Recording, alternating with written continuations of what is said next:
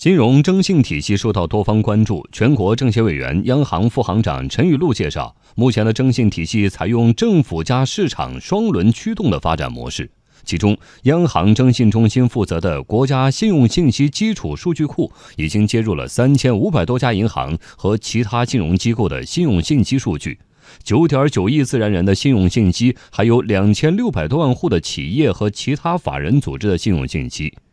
我国首个市场化的个人征信机构百行征信已经签约接入了六百多家机构的信用信息。今年一月份，已经正式推出了个人信用报告等三项征信服务产品。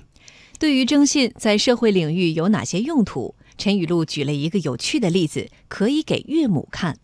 征信领域里边，主要解决的是微观金融决策上的信息怎么能够更充分。就是银行金融机构在发放贷款的时候呢，要求企业、要求到银行里边借钱买房子的这些个人，你要把你的信用报告拿来，我要充分了解你的还款能力。当然，现在征信呢，很多现在逐渐也用到了社会领域。我们看到很多女儿找男朋友，未来的岳母说：“你得把人民银行的个人征信报告拿来让我看看。”